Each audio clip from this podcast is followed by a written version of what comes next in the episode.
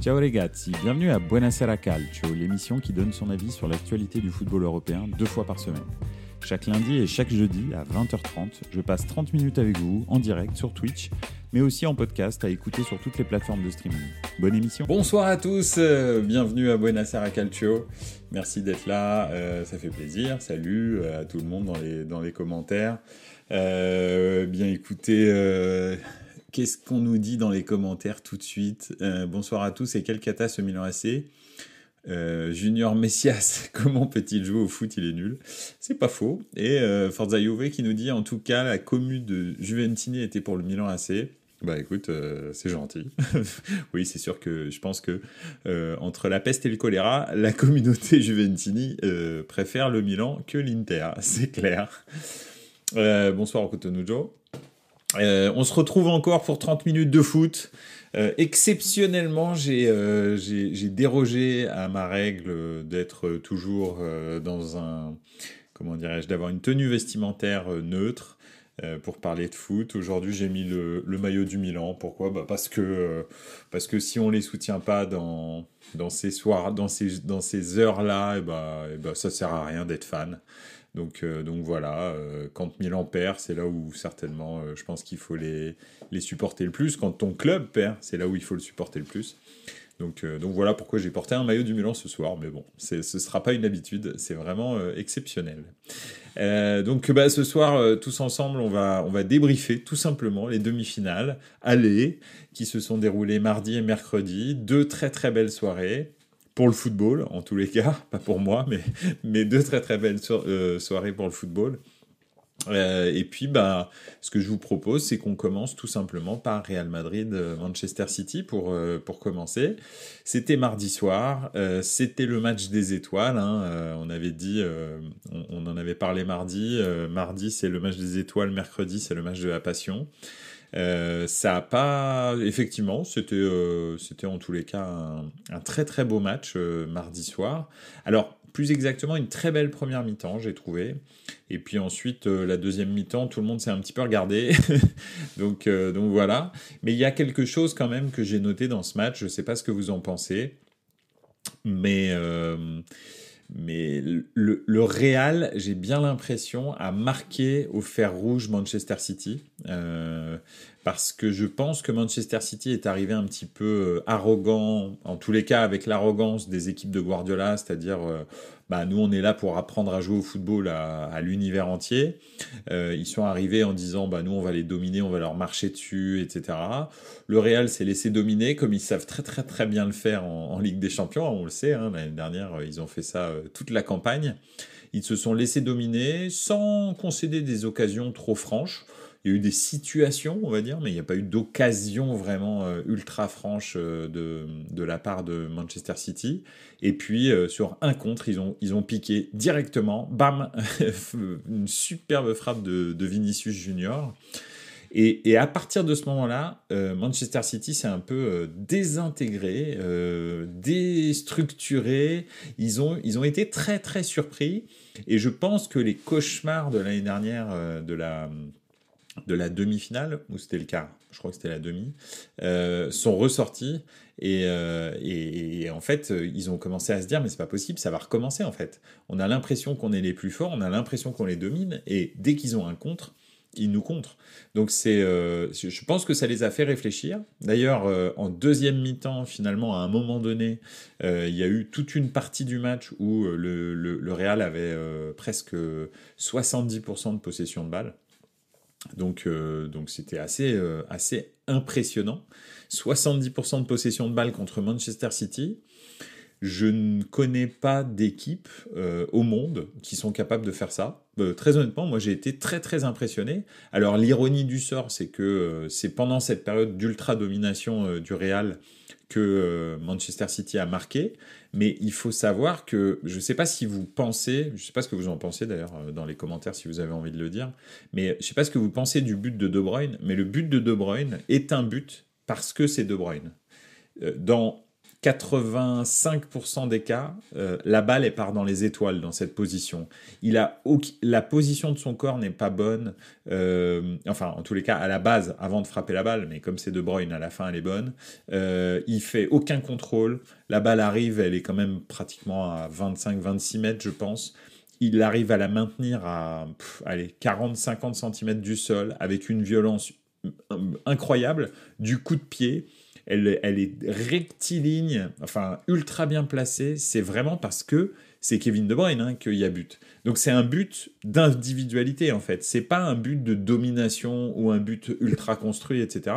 C'est vraiment un but parce que ce joueur est incroyable et que euh, il arrive comme ça, détendu. Vous le voyez quand il frappe, on a l'impression qu'il monte dans le bus et il met une frappe incroyable, vraiment incroyable. Techniquement, c'est super dur à faire. Donc euh, donc voilà, euh, et, et, je pense sincèrement que, ok, il y a eu ce but de Kevin De Bruyne, mais Manchester City s'attendait pas à ce match-là. J'en suis convaincu, je, vous dis depuis plusieurs semaines que Manchester City est traumatisé par la Ligue des Champions, tout autant que l'effectif du Paris Saint-Germain, en particulier par le Real. Ce Real est inquiétant, dès qu'il marque un but, euh, ça, ça, perturbe toutes les équipes, et, euh, et c'est vrai que je pense que le match retour, alors peut-être que City va dominer, mais en fait City va pas pouvoir se livrer comme il le fait d'habitude parce que euh, ils sont très très inquiets euh, de jouer contre le Real et ils savent que même s'ils les dominent pendant 40-50 minutes, ils sont capables de marquer un but n'importe quand, voire deux, voire trois, et tout d'un coup de prendre le match à leur compte et de les dominer en fait. Et ça, je pense que ça a instigé euh, vraiment le, doute dans la tête de Manchester City. On verra bien, mais j'ai bien l'impression que ce match aller, même si finalement c'est que un partout à la fin, euh, a fait en sorte que le Real a pris une option psychologique sur, la, rencontre en fait. Donc, euh, donc voilà. Je fais un petit tour dans les commentaires parce que ça écrit pas mal. Euh, Rudiger a muselé Haaland, c'était fou. Effectivement, il l'a collé et il lui a offert un défi, physique que peu de, défenseurs euh, lui offrent, même en première ligue. il est très très dynamique, Rudiger. Il est très costaud, il est très rugueux. Donc, voilà. Et puis comme Haaland l'est aussi, eh ben, ça donne le choc d'étiquetant. Mais honnêtement, c'était un match qui était plutôt, enfin en les cas, un match-up qui était plutôt pas, comment dirais-je, il n'a pas été sale. Rudiger, euh, Rudiger, on sait comment il est. Hein, euh, il n'hésite pas, il hésite à déboîter tout ce qui bouge. Mais franchement, là, ça a été un, vrai duel euh, de costaud, mais sans aucun, sans aucun problème de, de, de vilaine faute ou quoi. Euh, qui d'autre que KDB pouvait marquer contre Courtois Pour ceux qui ont la ref, il s'est vengé. Oui, bah oui, parce que Courtois est parti avec sa femme. Hein. Donc, euh, effectivement, euh, je pense que ça lui a bien fait plaisir de lui marquer un but en demi-finale de Ligue des Champions, c'est sûr. Et zéro changement pour une demi-finale de Ligue des Champions. Une première, à mon avis, Guardiola, il n'aime pas Foden et Marez. Oui, alors il a expliqué un petit peu. Pep Guardiola, je suis pas, moi, moi aussi, je suis d'accord. Quand tu as le banc qu'à Manchester City et que tu joues contre le Real, euh, tu, dois, euh, tu dois faire des changements pour essayer de casser le game. Euh, Guardiola, on le sait, hein, dès qu'il arrive dans ces matchs un peu à très très haut, comment dirais-je, à forte fort, fort en jeu, pardon, je vais y arriver, à fort en jeu, il, souvent il fait des dingueries. Bah là, il en a fait une, il n'a pas, fait de, il pas fait de remplacement. Il a expliqué pourquoi, il a tenté d'expliquer, moi je suis pas convaincu, mais il a expliqué pourquoi. Il dit en gros, le 11 que j'avais mis, c'est un 11 qui conservait très très bien la balle. Les joueurs que j'avais en remplacement, c'est des joueurs de transition, de contre, de transition rapide. Il dit, on est bien meilleur on est meilleur, pas bien meilleur, mais on est meilleur que le Real dans la conservation, mais on est moins bon que le Real dans la transition. Et il dit si, j'avais essayé de transformer mon équipe pour la rendre plus agressive, je pense qu'on se, se, serait fait contrer parce que le Real est bien meilleur que nous. Donc voilà, en gros, il, dit bah en fait euh, sur le banc j'ai que des gens qui peuvent amener de la transition. Hein. C'est vrai que tu parles de Marez et de, et de Phil Foden. Marez et Phil Foden, c'est clair que leur type de jeu c'est pas forcément la, conservation, ça va être la provocation, les appels dans la profondeur, etc., euh, etc. Beaucoup plus de, verticalité.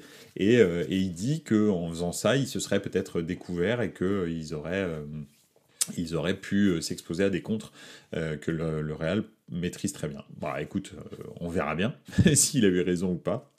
Euh, donc voilà, Crécor Le Droudieu aussi qui est dans les commentaires. Salut Crécor Le Droudieu. Au final, les phases de domination n'apportent rien dans ce genre de match. C'est les individualités lors des transitions qui font la différence. Ah oui, Alvarez, j'ai oublié aussi, dit Forza Juve. Alors, je vais répondre à Cricor Le Droudieu euh, sur, euh, sur, euh, sur la possession et la domination. On est dans une phase où on sort d'une phase en 2010 où la possession donc les années 2010, la possession représentait tout, hein, inspiré par le Barça de Guardiola, mais aussi le Bayern de Guardiola, et puis ensuite Manchester City. Euh, même le Bayern, euh, après le passage de Guardiola, s'était transformé et avait gagné des titres avec, euh, et dont la Ligue des Champions avec, avec la possession. donc c'était vraiment le tout possession. Et depuis les années 2020, on voit que finalement, les équipes qui dominent, très souvent perdent les matchs. C'est de plus en plus fréquent. Hein. Vous regarderez.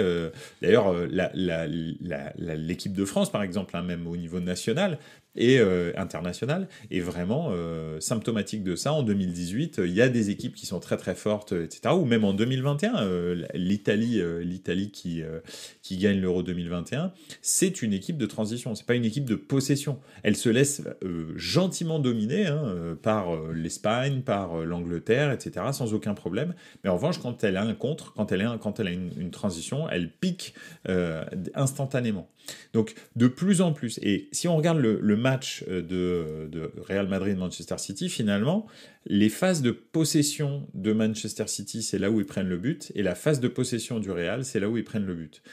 Et d'ailleurs, ça se voit parce que finalement, les grosses équipes, les très grosses équipes, celles qui réussissent, on va dire, euh, je prends le championnat d'Italie parce que je le connais, mais le Milan, par exemple, euh, ou la Roma détestent avoir la balle. Donc contre les petites équipes, ils galèrent. En revanche, contre les grosses équipes type Napoli, euh, Lazio, etc., ben, en fait, ils excellent. Pourquoi? Parce qu'en fait, l'équipe d'en face, c'est une équipe qui a la balle. Et ça, ces équipes-là adorent. Elles savent se faire dominer et être très très performantes en contre. En revanche, quand elle doit faire le jeu, c'est beaucoup plus compliqué. Donc, euh, donc voilà, donc c'est un peu, euh, c'est d'ailleurs ce qui s'est passé. Euh, on va, on va y passer après, mais c'est ce qui s'est passé dans AC Milan, FC International, comme je l'ai, appelé. Donc, donc voilà, donc c'est, c'est de plus en plus récurrent, vous verrez. Manchester City s'est très très souvent fait contrer par Liverpool en championnat d'Angleterre comme ça. Liverpool se faisait dominer, mais en revanche, c'était une équipe électrique en contre. Donc, euh, donc voilà, c'est ce qu'on a vu encore. Et le Real, je pense effectivement, euh, ça en revanche, je suis tout à fait d'accord avec Guardiola, le Real est bien meilleur que Manchester City dans, euh, dans ces phases-là. Donc je pense, moi, que Man City va pas vouloir se livrer parce qu'ils ont peur du Real. En même temps, ils savent pas vraiment faire autrement. donc je pense qu'ils sont pas dans une super situation. Après, bon, avec City, tout est possible. Hein. Ils peuvent mener 3-0 au bout de 20 minutes. Hein. Donc on sait jamais. Euh, Forza Juve, marre d'entendre, ils ont eu la possession, ils, ont, ils, ont dû, ils auraient dû gagner. Je me souviens de Chelsea qui gagnait tout, on n'avait jamais le ballon.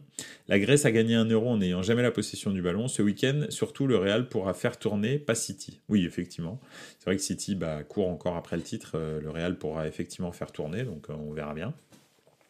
Euh, le truc aussi, c'est que, euh, comment?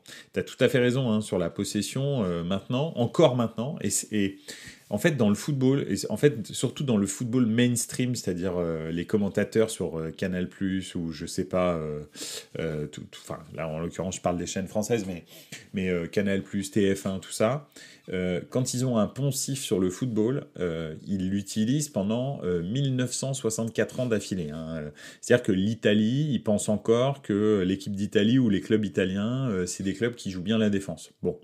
Euh, je veux dire, si vous avez regardé le match d'hier, si vous me dites que c'est un match défensif, moi, je ne sais pas quoi vous dire en fait. Bah si, je vous conseille d'aller voir un ophtalmologue. Ça, oui, effectivement. Euh, si vous regardez euh, le, Napoli qui a été champion et le Milan qui a été champion l'année dernière, je vous demande aussi d'aller voir très très rapidement un ophtalmologue, mais peut-être aussi un psychiatre.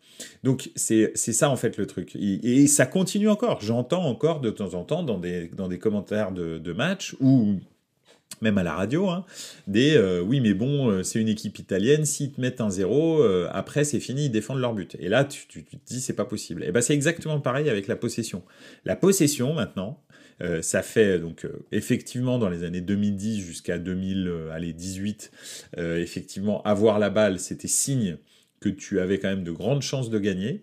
Et maintenant, plus du tout, mais tu as encore des gens 5, 6 ans après que le football ait changé, hein, comme dirait un certain Kylian Mbappé, euh, qui continuent à dire des, des bêtises, on va dire, des âneries pour que je reste, euh, que je reste euh, poli, euh, comme ça, et c'est vraiment pénible. après, effectivement, même sur Football Manager, vous n'avez pas eu de bon XG, mais tu gagnes 4-1. ouais, effectivement. Le Maroc demi en subissant tous les matchs. Oui, oui, non, mais on peut les citer de plus en plus. Hein. Le foot a réellement changé. La possession est signe de limite de, faiblesse en fait maintenant. Donc euh, à, moins que tu sois euh, vraiment euh, contre une microscopique équipe en fait. C'est-à-dire si tu joues le 18e de ton championnat, oui, potentiellement tu auras la possession et c'est pas ça veut pas dire que tu vas perdre, c'est clair. En revanche, quand les grosses équipes s'affrontent, très souvent, quand tu as la possession, tu t'es mort. vous, vous regarderez. En revanche, les, expected goals, euh, euh, sont des statistiques effectivement qui sont plus intéressantes.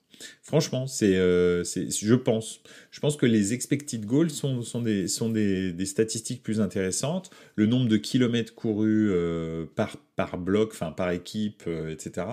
les courses à haute intensité sont des statistiques qui sont intéressantes à l'heure actuelle dans le football de maintenant. D'accord? Encore une fois, peut-être que dans 5 ans, je vous dirais euh, expected goal, ça ne veut plus rien dire parce que, euh, je sais pas, euh, il y aura peut-être le Steph Curry du football qui sera arrivé et que donc, même avec une demi-occasion, il marque 3 buts en permanence. C'est possible. Euh, Steph Curry a changé la, la, la NBA. Euh, maintenant, euh, vous voyez que les, les, les matchs se jouent sur les trois points. au début, on pensait que c'était pas possible, que la ligne des trois points était trop, trop lointaine. Maintenant, quand vous voyez les stats, les pourcentages de shoot à trois points, vous voyez bien que ça a changé. Peut-être que d'ici cinq ans il y aura des joueurs qui auront développé des, capacités à tirer euh, de loin qui seront incroyables et donc les expected goals ne seront plus pertinents. C'est possible, hein, euh, allez savoir. Donc, euh, donc voilà. Mais en tous les cas, à en ce moment, expected goal, nombre de kilomètres courus par bloc et course à haute intensité, nombre de courses à haute intensité, c'est c'est ça qui fait le foot à l'heure actuelle. Il ne faut pas oublier. Et c'est pour ça que, par exemple, une équipe comme le Paris Saint-Germain, ça fonctionne pas parce que, parce que ça court pas, ça fait pas de course à, haute intensité, ou si, mais que dans un sens, jamais dans l'autre. Euh, et, euh, et, voilà, donc ça ne peut pas marcher en fait. Euh, je continue avec les, commentaires. C'est le Barça et leur tiki qui a fait penser que dès que tu as la possession, tu gagnes. Ouais, tout à fait, mais c'est une stat de 1937 là maintenant. De toute façon, une équipe italienne passera les demi et ça c'est bien. Absolument, Cotonou je suis tout à fait d'accord avec toi. Euh, Crécor Le Dieu, hier Vinicius et De Bruyne, ils ont mis à mal l'XG. Oui, c'est vrai. Oui, non mais c'est vrai. Mais euh, je veux dire, euh, voilà, c'est exactement ça parce que les deux buts finalement sont à peu près du même endroit de, la, à l'extérieur de la surface de réparation. Hein. Et effectivement, quand tu vois les défenseurs qui sont devant, la position qu'ils ont, etc. En théorie, c'est très compliqué de, de, marquer un but et pourtant ils le font. Donc voilà. Après, c'est vrai que voilà. C'est pour ça. Mais c'est une combinaison de toutes ces stats qui peuvent être, euh, qui peuvent être intéressants. Donc voilà. Pareil, les, frappes cadrées, ça veut rien dire. Une passe au gardien, c'est une frappe cadrée. Une frappe énorme qui passe à 2 cm euh, du poteau, bah, c'est une frappe non cadrée. Donc les frappes cadrées, quand on parle de frappes cadrées, j'ai envie de... Vous voyez, ou, le nombre de tirs. Le nombre de tirs et les frappes cadrées, ça ne sert à rien mais rien du tout. Si vous arrosez euh, la tribune derrière vous euh, de tir, c'est bien, mais un, tir qui part au, poteau de corner, c'est un tir. Et, encore une fois, ce que je vous dis, une passe au gardien parce que vous avez raté votre frappe, c'est une frappe cadrée, donc c'est n'importe quoi en fait. Donc voilà, il faut vraiment euh, prendre le temps de lire les stats, et, quand on voit les rapports des matchs à la fin des matchs, là je dévie complètement, mais je trouve que c'est intéressant, les rapports des matchs à la fin des matchs, les stats qu'ils nous donnent, en fait, c'est des stats qui sont complètement périmés, en fait. Mais vraiment, hein, c'est hallucinant et c'est dommage, quoi, que ça avance pas, parce qu'on a des stats pertinentes qui, euh, qui, qui, arrivent, en fait. Donc voilà, c'est pareil, il y, a des, il y a une stat sur, le, sur les, les, les buts potentiels en fonction de la position euh, du gardien au moment de la frappe. Euh, qui sont très pertinentes. C'est-à-dire que tu as des gardiens, effectivement, on dit, ah, ils ont fait 50 arrêts. Bon, ils ont fait 50 arrêts, mais ça dépend de la frappe. Mais en revanche, cette stat-là calcule le, pourcentage de chance euh, d'arrêt de, d'un but par, euh, par un gardien de but.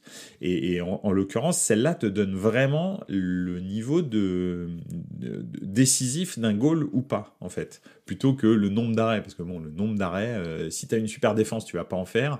Et puis, et puis si tu fais énormément d'arrêts, ça veut dire que tu as été dominé. Bon, alors, je sais pas ce que ça veut dire. Donc, donc voilà. Bref, ça c'était euh, un petit peu ma partie sur euh, les stats. Désolé, c'était pas prévu, mais c'est comme ça. c'est pour ça aussi que c'est cool, Buenos Aires Calcio, c'est que des fois il y a des digressions comme ça, et c'est intéressant. Euh, qu'est-ce que je voulais dire? Oui, donc, donc voilà, donc je pense que le Madrid a commencé à mettre le petit doute dans la tête de Manchester City. Est-ce que ça va réussir à se, à se concrétiser au match retour? Bah, Franchement, mercredi prochain, ça va valoir son pesant de cacahuètes le, retour euh, Manchester City, euh, Real Madrid. Donc voilà, j'espère que tout le monde sera en forme. Enfin, je veux dire, tous les joueurs, j'ai pas envie qu'il y ait des blessés parce que je veux vraiment qu'on revoie parce que le match aller, euh, c'est un match un peu d'observation. Match retour, tu peux pas te cacher. T'es obligé de, es obligé d'y aller quoi. Là, ils sont à un partout, mais ni l'une ni l'autre des équipes dans leur mentalité, il y a ah bah on va aller jusqu'au bout au penalty et puis on verra bien qui va gagner probablement que ce sera le Real, parce que bon, Courtois est quand même euh, bien meilleur que Ederson, donc euh, sur sa ligne, je veux dire. Donc voilà. On va passer justement, euh, il y, a, y qui dit le Milan, tu crois à la remontada mardi? Moi oui. Forza Milan. Eh ben écoute, Forza déjà, merci beaucoup. ça fait plaisir.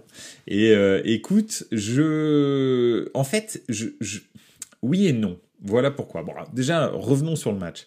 Je, vais quand même répondre à ta question, oui et non. Pourquoi? Parce que si je prends la qualité du... Bonne nuit, euh, Cotonou euh, si je prends la qualité du, euh, du match euh, du Milan hier et la qualité du match de l'Inter, l'Inter était tellement supérieur au Milan que je me dis, c'est impossible. Et en fait, ils sont beaucoup trop forts. Et si je prends l'historique de toute la saison, ils nous ont déglingués tous les matchs. C'est simple, euh, ils, nous ont détruits en finale de Supercoupe, euh, ils nous ont détruits lors du dernier, euh, du dernier derby. Le premier derby, bon, on a eu un petit peu de chance, et, et là, ils nous ont atomisés hier soir. Donc je pense que, comme, comme je sais pas, Milan et Naples, par exemple, où je pense que Naples ne sait pas comment faire avec Milan, elle sait, elle sait faire avec les 19 autres équipes de, première, de Serie A, mais avec Milan, elle sait pas comment faire. Même au match aller euh, de, championnat, elle avait gagné un 0 Naples avait gagné un 0 contre Milan, mais Milan les avait outrageusement dominés. Euh, il y avait eu des histoires bizarres de, de, de, de comment de d'arbitrage. Et donc, c'était euh, c'était déjà pas normal que Naples gagne le match aller. On les avait vraiment dominés. Et d'ailleurs, on est à peu près, je pense, la seule équipe dans la première partie de saison à les avoir dominés comme ça. Euh, et, sur les matchs retour, bah, on a vu ce que ça a donné. Hein. sur trois matchs, on leur met 6-1 et on se qualifie en demi-finale de Ligue des Champions. Donc, le, Napoli sait pas comment faire avec Milan parce que Milan a, une stratégie, une espèce de tactique qui marche pas avec euh, le Napoli. Et, Milan, cette année, ne sait absolument pas quoi faire du 3-5-2 de, de l'Inter. Au, milieu de terrain, ils se font complètement mais concassés par les milieux. Il faut dire qu'ils ont, ils ont, ils ont un effectif qui est stratosphérique. Hein. on va y revenir aussi euh, dans, dans, les données du match. Mais ils ont un superbe effectif et ils se font concasser euh, complètement. Et c'est vrai qu'en plus, on n'a pas Léao. Alors, tu, dans les commentaires, on me dit Léao, c'est possible qu'il soit là mardi. Oui, c'est possible qu'il soit là mardi. Ils n'ont pas pris de, de risque là parce qu'ils voulaient justement pas euh, hypothéquer la fin de saison euh, de Léao et donc en championnat parce que c'est très très important que Milan termine dans les quatre et en, Champions League. Donc effectivement, euh, c'est euh, probablement sera la mardi. Et le problème, c'est Benacer. J'ai pas eu de nouvelles aujourd'hui, mais sa blessure hier, elle m'a fait peur vraiment. Je pense que ça va être très très compliqué qu'il joue. Et Benacer, probablement que c'est, on peut considérer, je pense, depuis le début de saison, le meilleur joueur, je pense, à part Léao, hein, parce que Léao, c'est un Fiori classe, lui, il, est, hors norme, donc on va, on va, le mettre de côté. Mais voilà, ouais, Benacer, saison finie, c'est sûr, j'avais l'impression que c'était euh, un, comment un, un, ménisque ou un truc comme ça qui avait pété hier. C'est à ça que ça m'a fait penser. J'espère que c'est pas les croisés, euh, mais je pense que c'est plutôt un ménisque. Donc, Benacer, c'est notre meilleur joueur à parler à haut, vraiment. Donc, euh, le milieu de terrain, euh, Tonali, Brahim Diaz, je, ne sais pas. Je suis pas convaincu. Moi, je mettrais plutôt Tonali, euh, Pobega et avec Krunic en numéro 10. Euh, Krunic, il est pas génial, mais en, numéro 10, il a quand même un petit peu plus de ballons que. Enfin, il, a des bonnes passes. Et puis, il a un gros, gros physique, donc il arrive à faire et, compenser en défense et se projeter. Donc, donc voilà. Bref, ce que je veux dire, c'est que oui, Léao est là, et oui, Milan est irrationnel en Ligue des Champions, et si Milan marque en premier, probablement que le match peut se retourner. Euh, c'est possible que Milan en marque un deuxième, et puis alors là, après, tu rentres dans l'irrationnel, et je sais pas ce qui se passera, mais voilà. Je pense. Si on s'en prend un en premier, je pense que c'est terminé. En revanche, là, c'est merci, au revoir, bonne journée. Euh, je pense vraiment qu'on n'y arrivera pas. Et, c'est vrai que sans Léao, sans Benasser, c'est impossible. Donc soit Léao revient et peut-être qu'on a une chance. Euh, et Pioli aussi refait vraiment refait complètement sa tactique. Euh, c'est pas forcément est-ce qu'on on doit jouer en 4-2-3-1 ou pas contre ce milieu à 5 parce qu'en fait c'est ça. Le problème c'est que les trois milieux de terrain hier par les 5 joueurs du milieu ils se sont fait écraser complètement en fait. Et ça fait à chaque fois c'est la même chose en fait. Donc euh, donc c'est vrai que il va falloir qu'il trouve une autre organisation dans le milieu de terrain. Et peut-être que euh, je ne sais pas s'il faut pas passer en 3-5-2 face à l'Inter exceptionnellement sur ce match retour, comme on l'a fait euh, au mois de janvier, février, mars là quand ça allait pas du tout. Peut-être que là, en fait, contre eux, c'est peut-être la bonne solution. Je sais pas.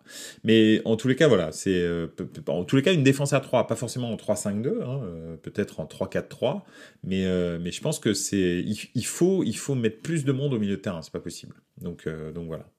Euh, la jeunesse de l'Inter a terrassé le Milan hier. Ouais, la jeunesse, la jeunesse. Euh, les deux jeunes buteurs incroyables.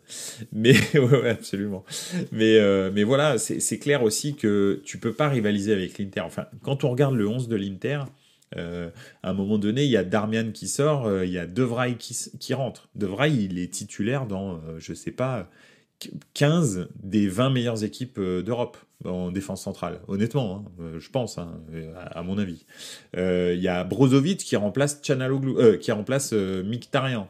Bon, Brozovic, là, il est même pas titulaire dans 15 des 20 meilleures équipes, il est titulaire dans 20 des 20 meilleures équipes. et puis, ils font rentrer Lukaku à la place de, de Dzeko. Enfin, c'est pas pas des remplaçants en fait qu'ils ont sur le banc l'Inter. C'est des titulaires. C'est des titulaires de la saison dernière, par exemple. Donc euh, là, en fait, ils font jouer d'autres joueurs, mais ils ont des titulaires sur le banc. Donc ça, ça, ça fait une, énorme différence. Euh, et, voilà, et c'est clair aussi que je pense que euh, j'en discutais avec quelqu'un aujourd'hui. toi, tu dis Forza Juve, Origi a fait une bonne rentrée. Oui, c'est pas faux, c'est vrai. Et peut-être qu'à gauche, on aurait dû mettre Origi tout de suite et laisser Salamakers à droite et Brahim Diaz dans l'axe, je pense. Je pense aussi que quand il y a eu, euh, quand il y a eu la blessure de Benasser, j'aurais fait ce que je vous ai dit juste avant, c'est-à-dire faire monter Kronic, mettre Pobega au milieu pour mettre un peu de, de muscle, euh, parce qu'on se faisait concasser et laisser Tonali, euh, Pobega et, et Krunic au milieu, avec laisser Brahim Diaz sur l'aile, parce que je trouve qu'il est meilleur quand il est sur l'aile droite, bizarrement, que quand il est numéro 10. Pourtant, il est a priori, dans l'esprit, euh, enfin, dans son esprit, il est plutôt numéro 10. Donc, voilà, c'est euh, en tous les cas, en face, en face de nous, on a eu, euh, on a eu quand même une équipe absolument incroyable. Je veux dire, très honnêtement, et je le disais mardi soir, je disais, l'Inter joue bien mieux que nous, ils sont au sommet de leur, euh, de leur saison. Donc, euh, donc voilà, honnêtement, en ce moment, ils écrasent tout et tout le monde et ils, sont, ils ont trouvé euh, la plénitude. Et Lukaku est revenu à 100%. Lautaro, le match de Lautaro hier, mais c'est franchement, c'est fantastique ce qu'il fait Lautaro. Il faut, il faut le dire, c'est impressionnant. Donc voilà. Et, et, puis il y a aussi quelque chose sur lequel je voulais revenir, c'est que finalement on avait Real Ouais, c'est clair, ouais. t'as as raison. Forza Juve, depuis leur victoire contre nous, l'Inter, ça joue super bien. Depuis qu'ils ont gagné contre la Juve, c'est vrai qu'ils jouent très, très, très, très bien. Je sais pas si ça les a libérés de quelque chose, mais.